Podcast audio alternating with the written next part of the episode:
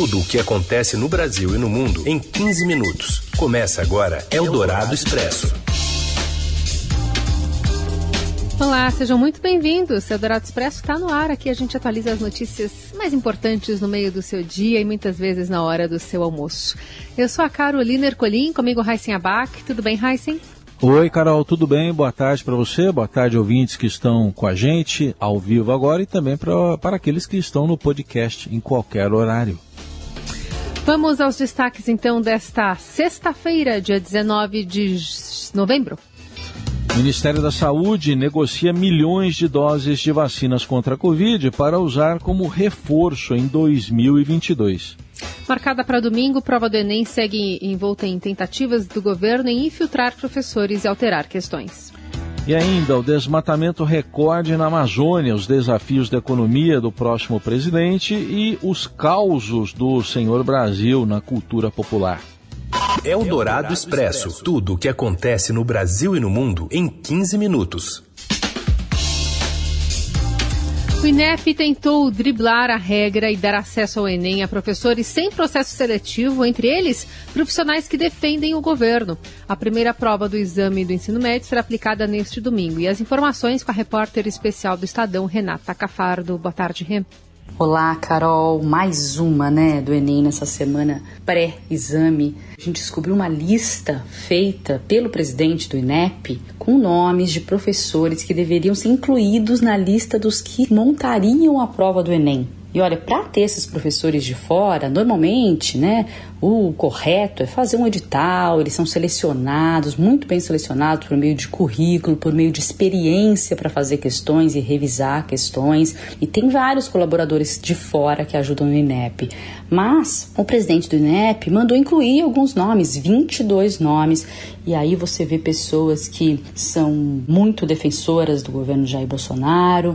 Tem uma professora de biologia que é criacionista, diz que não acredita na teoria da evolução, se declara assim no Facebook. Tem quatro docentes que são ligados à Universidade Mackenzie, de onde veio né, o ministro da Educação Milton Ribeiro e também o presidente do INEP, Danilo Dupas. Inclusive, um dos professores que está lá nessa lista tem um, um trabalho sobre literatura e Bíblia financiado pelo MAC Pesquisa, que era onde trabalhava o Dupas no Mackenzie. Tem vários casos, a gente vê muitos professores de um movimento chamado Docentes pela Liberdade, que se diz um grupo apartidário, mas tem logo na sua capa no site uma foto do presidente Bolsonaro com uma camiseta e retuitou várias vezes mensagens que criticam o STF e também mensagens do ex-ministro Abraham Entraub pedindo a prisão do youtuber Felipe Neto. Então é assim, um absurdo, né? Um, mais um escândalo.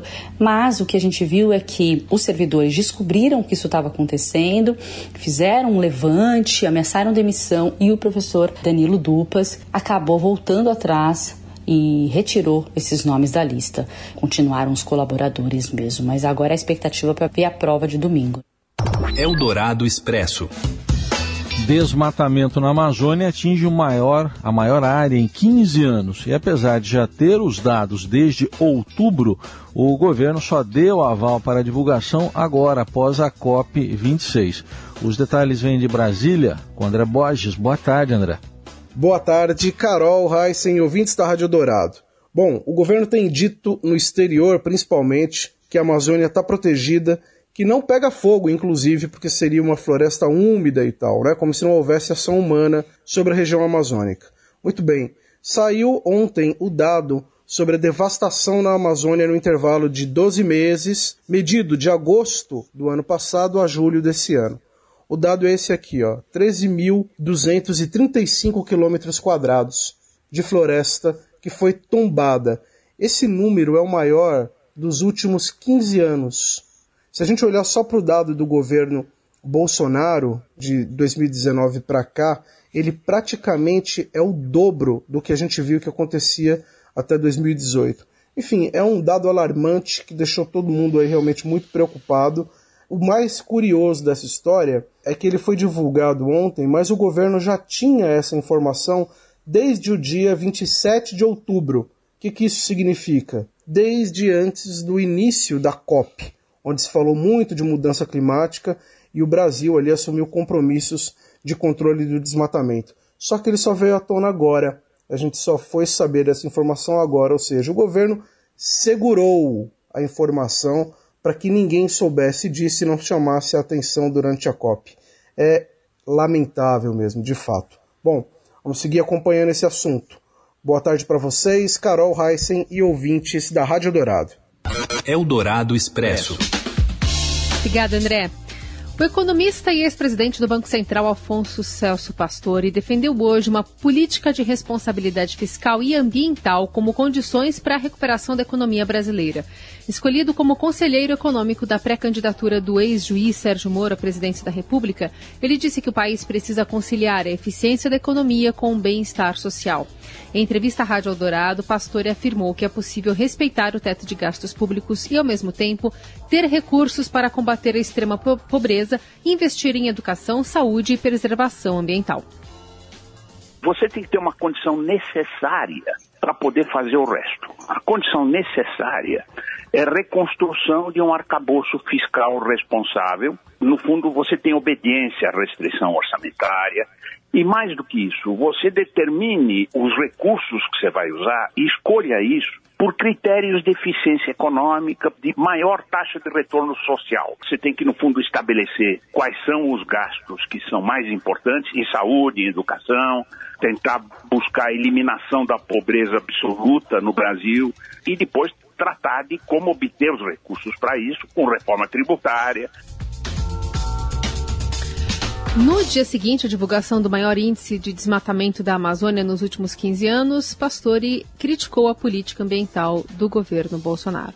O governo tem a obrigação de criar formas que evitem o desmatamento da Amazônia. A Amazônia está sendo depredada por pessoas que, no fundo, estão tentando instalar pecuária de corte na Amazônia, queimando a Amazônia de uma forma irresponsável do ponto de vista ambiental no mundo. Isso interfere com a economia. A entrevista completa com o ex-presidente do Banco Central, Afonso Celso Pastore, está lá no site da Rádio Eldorado. Eldorado Expresso. O Ministério da Saúde está finalizando dois contratos com a Pfizer e a AstraZeneca e negocia 220 milhões de doses de vacinas contra a Covid para usar como reforço em 2022. Temos mais informações com a Júlia Afonso. Boa tarde. Boa tarde, Carol. Boa tarde, Heisen. Para tirar do papel o plano de vacinar toda a população adulta com uma dose de reforço contra a Covid-19, o Ministério da Saúde negocia a compra de mais 220 milhões de unidades de imunizantes dos laboratórios Pfizer e AstraZeneca para 2022. O valor que será pago pela saúde por cada dose ainda está sendo discutido pelas partes. As vacinas vão se juntar a outras 134 milhões remanescentes deste ano, segundo contas da própria pasta. O Ministério da Saúde informou em nota ao Estadão que os dois contratos de compra estão em fase final de celebração.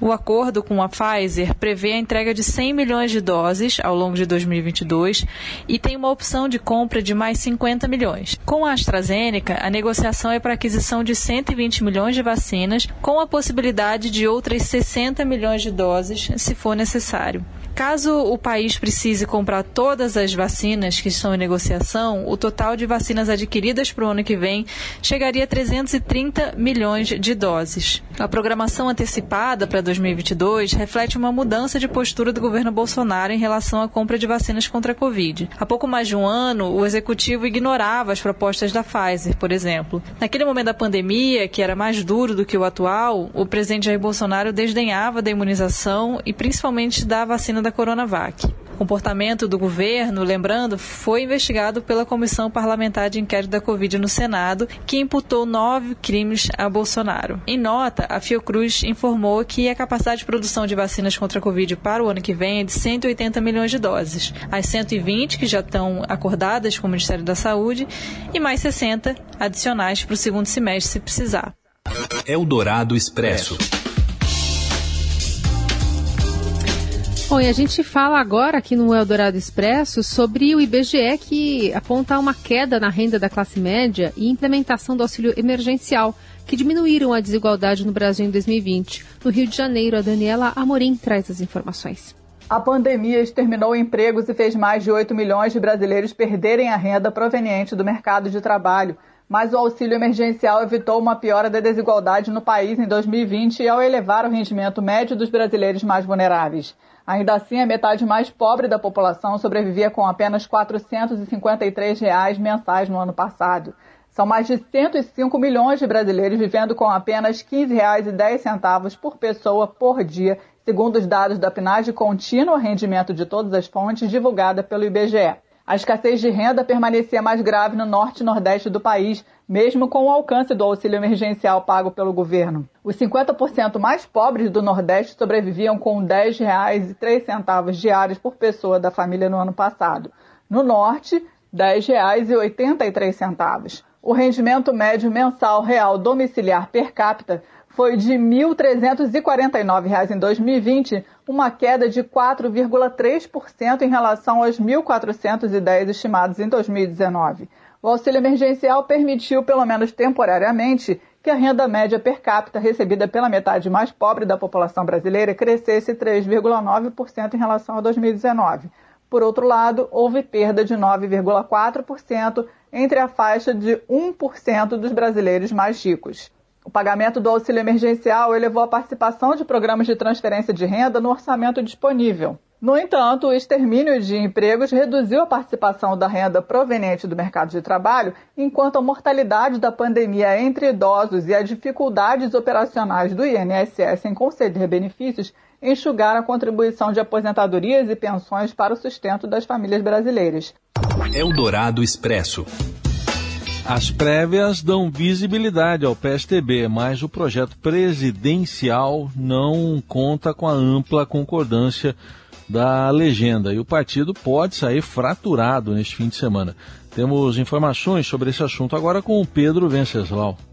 Em sua reta final, as primeiras prévias nacionais da história do PSDB para a escolha do seu candidato ao Palácio do Planalto cumpriram a missão de dar visibilidade ao partido no debate sobre a construção de uma terceira via na disputa presidencial em 2022. Mas o processo interno ajudou também a esgarçar o ambiente já bastante tensionado da sigla. No radar de importantes líderes tucanos está o temor de que o partido saia fraturado da votação marcada para o próximo domingo. Um projeto presidencial encabeçado pelo PSDB não conta com ampla concordância do partido. Em parte por causa das profundas rixas internas e em parte por uma disputa por recursos para as futuras campanhas eleitorais.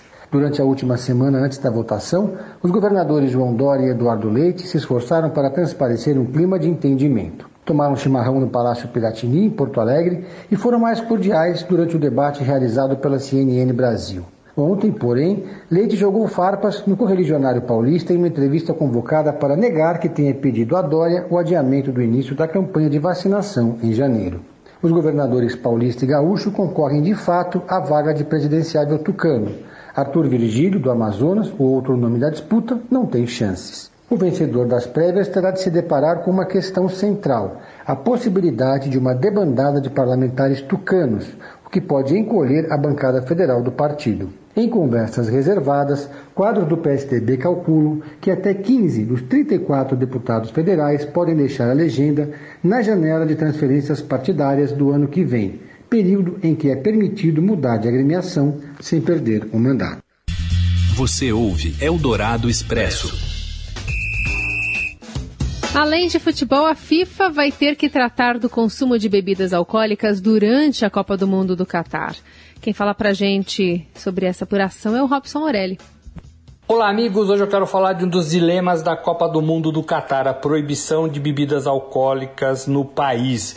O Catar é um país muçulmano, um país que tem regras rígidas para o consumo de bebida alcoólica, e isso é um assunto que está na mesa da FIFA do presidente Infantino com o comitê organizador da Copa local. É um assunto que vai ser tratado até novembro do ano que vem, quando os torcedores do mundo inteiro vão desembarcar no país sede da competição. Essa semana a gente já ficou sabendo de alguns países classificados: Brasil, Argentina, por exemplo, aqui na América do Sul, França, Espanha, Dinamarca, Inglaterra, Holanda, todos também já se credenciaram e com eles parte de suas torcidas estarão no Catar durante a competição competição. A gente conhece como funciona esse mês de Copa do Mundo. Torcedores chegam aos milhares, eles se encontram sobretudo nas ruas. Nem todos vão para todas as partidas e quando eles estão nas cidades sedes dos jogos, eles ficam em bares, em restaurantes, consumindo o tempo todo. O país não é um país assim tão aberto para esse tipo de comportamento. Existe a expectativa de saber se o Catar vai abrir de forma a fazer o que acontece em todas as Copas do Mundo, que é esse procedimento que eu acabei de falar, mas a decisão ainda não está confirmada. Existe a expectativa de que a FIFA faça, abra lugares específicos para esse esses torcedores se posicionarem para beber e também elas devem ser servidas, vendidas com restrições em alguns restaurantes e em alguns hotéis, sobretudo os de cinco estrelas. É uma discussão difícil, é uma discussão que a FIFA vai ter que tomar junto com o comitê organizador do país do Golfo Pérsico. É isso, gente. Falei, um abraço a todos, valeu. Eldorado Expresso. Corre um boato aqui de onde eu moro Que as mágoas que eu choro são mal ponteadas. Que no capim mascado do meu boi A baba sempre foi santa e purificada. Diz que eu rumino desde Bom, a marvada no Catar não pode, mas para fechar o Eldorado Expresso pode, para falar do Rolando Boldrin, que acaba de completar 85 anos e desses já são 16 à frente do programa Senhor Brasil da TV Cultura. Com uma trajetória que cruza com a história da televisão brasileira, o apresentador tornou-se, ao longo do tempo, um dos nomes mais respeitados quando o assunto é cultura popular. E o também ator e compositor é nome fundamental no resgate e na valorização da música caipira de raiz. E com tudo o que representa, não seria de esperar outra coisa, a não ser muita comemoração. O Boldrin gravou um show com o grupo carioca Casuarina, né, em sua cidade natal, que é São Joaquim da Barra, no interior de São Paulo. Também será tema de um documentário dirigido pelo cineasta João Batista de Andrade. E a apresentação será exibida no dia 29 de dezembro na TV Cultura. E o filme, o filme chegará somente no ano que vem, mas também será transmitido pela emissora paulista. Será exibido lá. Rolando Bodrin preparou ainda um livro, Causos da Televisão ao Vivo e Outras Histórias, que escreveu durante a pandemia e foi lançado recentemente. O apresentador concedeu entrevista à repórter do Caderno 2 do Estadão, a Eliana Silva de Souza, na qual contou sobre a vida dele, carreira e os eventos e lançamentos em celebração ao aniversário. E quem refuga o mundo resmungando passará berrando essa vida marvada. É sexta-feira, né? Então a gente se despede dá de você. Pra, dá pra ir com a marvada. Sextou pra, pra todo mundo. Pra quem gosta. Pra quem gosta. A gente volta na segunda com mais informações para vocês. Um ótimo fim de semana. Valeu, Heisen. Valeu, Carol. Gente, boa, bom fim de semana. Obrigado pela companhia. Até segunda. Você ouviu Eldorado Expresso tudo o que acontece no Brasil e no mundo em 15 minutos.